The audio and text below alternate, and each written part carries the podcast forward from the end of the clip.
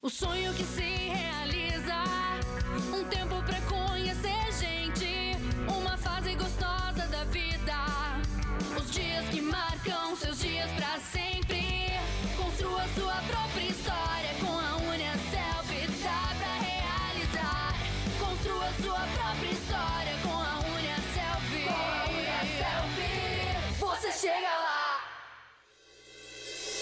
Olá, começa agora mais um episódio do podcast oficial da Unicelv, o Pode Perguntar, que traz conteúdo de qualidade para você. Eu sou a Priscila Araújo e espero que você aproveite e curta o nosso bate-papo. No último episódio, falamos sobre o curso de Biomedicina. Conversamos sobre o conteúdo da graduação, as principais atividades da profissão, como se especializar na área e sobre mercado de trabalho. Se você ainda não ouviu, não deixe de conferir. Agora, vamos ao tema de hoje.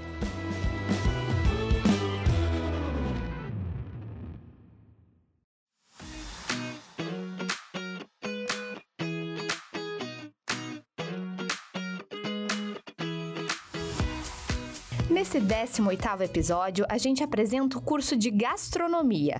Oferecido na modalidade de ensino à distância, o tecnólogo possibilita que os graduados atuem em áreas administrativas, gerenciais e operacionais de cozinhas, padarias, confeitarias, bufês, restaurantes e outros setores e estabelecimentos relacionados a alimentos e bebidas.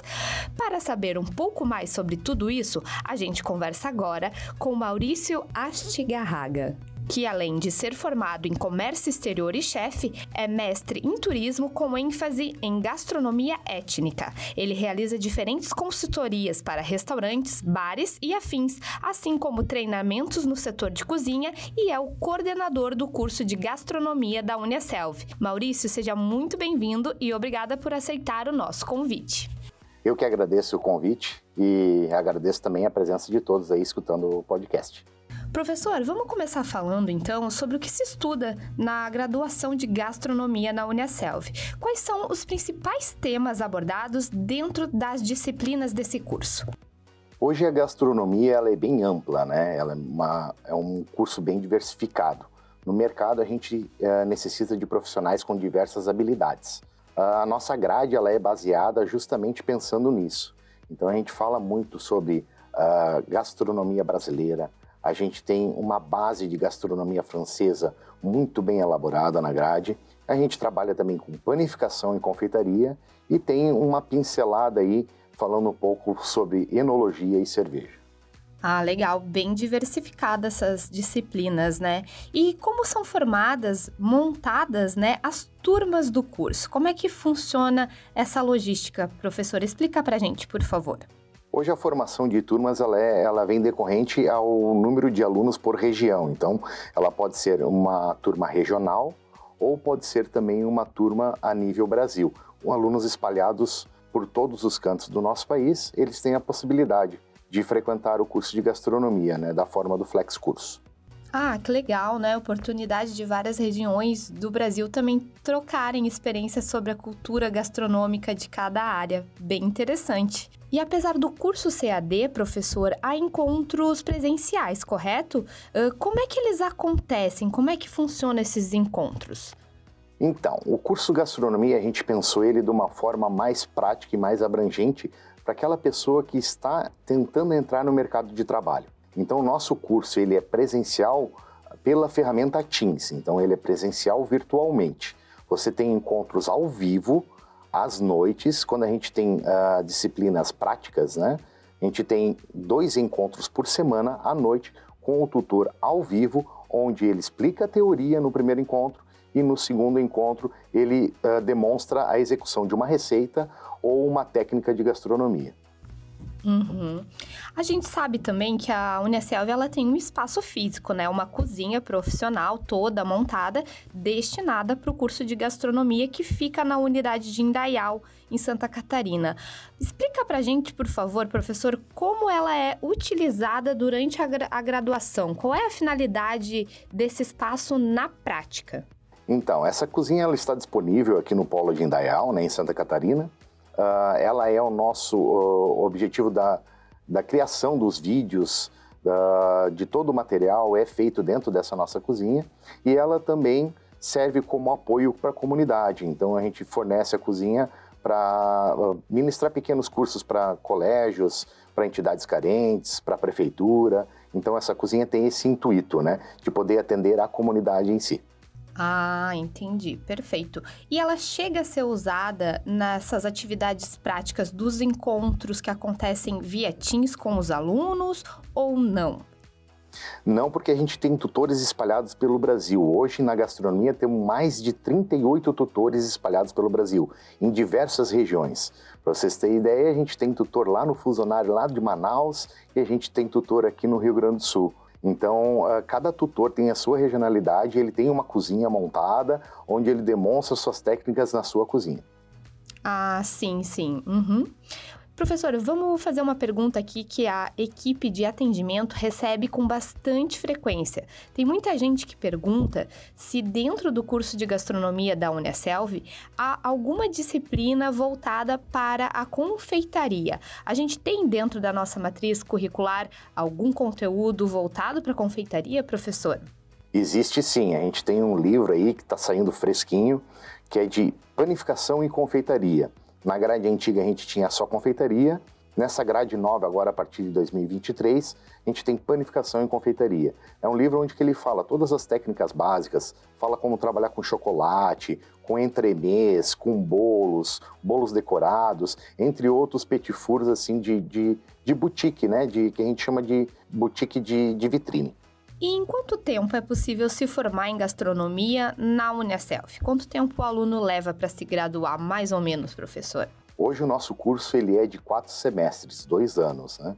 É a determinação mínima de formação perante o MEC. E sobre as avaliações das disciplinas, como elas são realizadas? Existem atividades, exercícios que valem nota, como por exemplo, entrega de trabalho, provas, recuperação? Como funciona essa parte da avaliação pedagógica? Toda avaliação que a gente possui dentro das, das disciplinas ela é importante, inclusive as avaliações uh, feitas pelos tutores. Ela não é uma avaliação, essa feita pelos tutores, não é uma avaliação que demanda de nota, mas ele avalia sim o desempenho de cada acadêmico, junto na execução das suas, das suas técnicas e no momento que o acadêmico apresenta um relatório da prática. Então, na disciplina prática, ele faz um relatório mostrando, fotografando, filmando todos os itens que ele aprendeu em sala de aula, então todas as etapas de uma determinada receita e ele uh, transfere isso para o tutor e o tutor avalia isso e dá um feedback para ele, se ele está na linha certa, se ele não está na linha, se ele precisa melhorar alguma coisa. Fora isso, a gente possui quatro avaliações, que é a avaliação, a primeira avaliação é N1, que é disponibilizada no AVA, a segunda avaliação, após o segundo encontro, também é disponibilizada no AVA, e aí a gente possui uma N3 e uma N4, que essa avaliação deve ser feita no polo presencialmente. Então, o aluno, através do seu AVA, irá agendar essa prova no polo, ele se dirige até o seu polo, efetua essa prova e aí, posteriormente, a gente corrige aqui. Então, essas avaliações, elas são realizadas tanto com atividades teóricas, né? dissertativas, objetivas, mas também com atividades práticas, literalmente colocando a mão na massa. É isso, professor? É, na gastronomia a gente não consegue aprender somente observando, né? A gente tem que executar as receitas em casa e, e trabalhar elas muito bem, uma, duas, diversas vezes para poder assimilar aquele conhecimento. Né? Uma coisa que a gente chama na gastronomia que é memória gustativa, de você colocar uma colherada na boca e saber do que, que se trata. Ainda sobre as avaliações, uh, professor, em alguma delas, tanto na parte mais teórica como na atividade prática, existe a possibilidade do aluno fazer recuperação? Ele não tem a possibilidade de recuperar alguma nota, né? Ele tem uma possibilidade de refazer aquela disciplina uh, com custo zero, né? Então, no próximo semestre, ele não foi bem, apesar que as, as médias não são tão difíceis assim, as avaliações o, o, tutor ajuda muito. Se ele assistir todas as aulas, se ele acompanhar as práticas, o tutor está ali para ajudar e para sanar qualquer dúvida dele. Né? Uh, ele, ele mesmo tendo uma dificuldade, ele pode refazer essa disciplina uh, no próximo semestre sem custo nenhum. E o curso prevê trabalho de conclusão? Não, o curso de gastronomia, o nosso tecnólogo não tem TCC ou trabalho de conclusão. O que a gente tem é uma disciplina em cada semestre que aborda a parte científica, que é o quê? Onde desperta o interesse no acadêmico a escrever um artigo científico. Então, ali sim, ele vai fazer estudo uh, teórico e um estudo prático voltado para a escrita científica. Entendi, bem esclarecedor.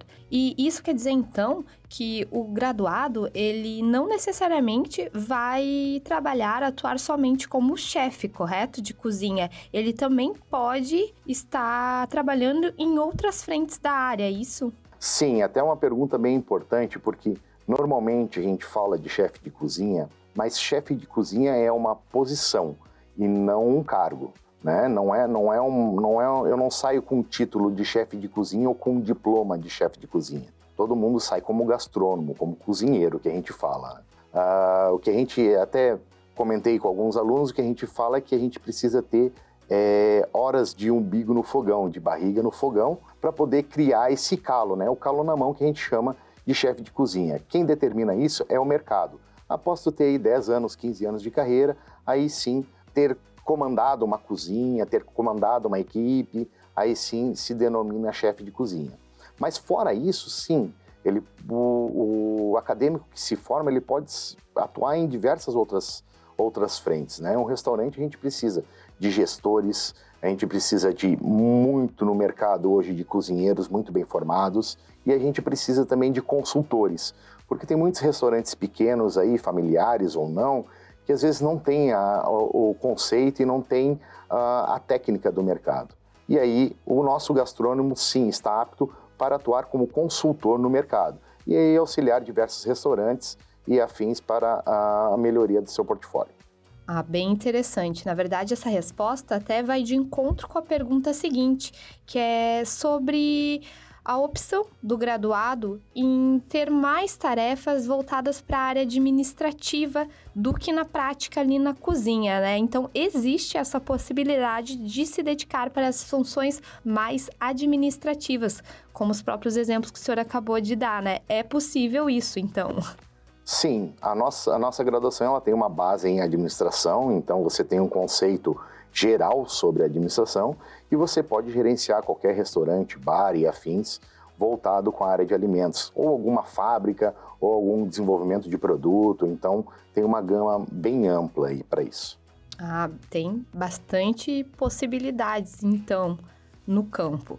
E depois de se formar, quais são as especializações que é possível realizar na área? Existe no mercado infinitas especializações voltadas para a gastronomia, desde a parte de gestão, que aí a gente está falando na questão de administração, como na parte técnica mesmo, metendo o que a gente fala, metendo a mão na massa, né? Então, tem diversas, diversas pós-graduação ou especialização no mercado aí para pessoas se especializar. Por acaso o senhor sabe dizer algumas que a gente tem disponíveis na Uniaselv, algumas opções de pós-graduação dentro da área de gastronomia? Uma que a gente tem é de gestão de restaurantes, que é muito boa. Ah, legal. Para encerrar, então, professor, a gente quer saber se existe a chance conforme o senhor disse, pelo que, que a gente tem conversado, há essa possibilidade sim, e de fato é possível, então, se formar em gastronomia e se dedicar mais para o campo das pesquisas científicas, por exemplo. Tem como, né? Sim, hoje a gente precisa aí principalmente com o desenvolvimento grande do turismo, a gente precisa de estudiosos da gastronomia, gente que pesquise isso, que vai desenvolver para beneficiar tanto o município ou para poder lecionar em algum lugar, dar aula uh, e afins. Né? Então, tem uma gama grande aí, é só se dedicar e estudar bastante. Maurício, muito obrigada pela tua participação, pela presença aqui no nosso podcast e, é claro, por todas as informações e orientações compartilhadas com a gente. Eu que agradeço e estou sempre à disposição de todo mundo e de todos os acadêmicos.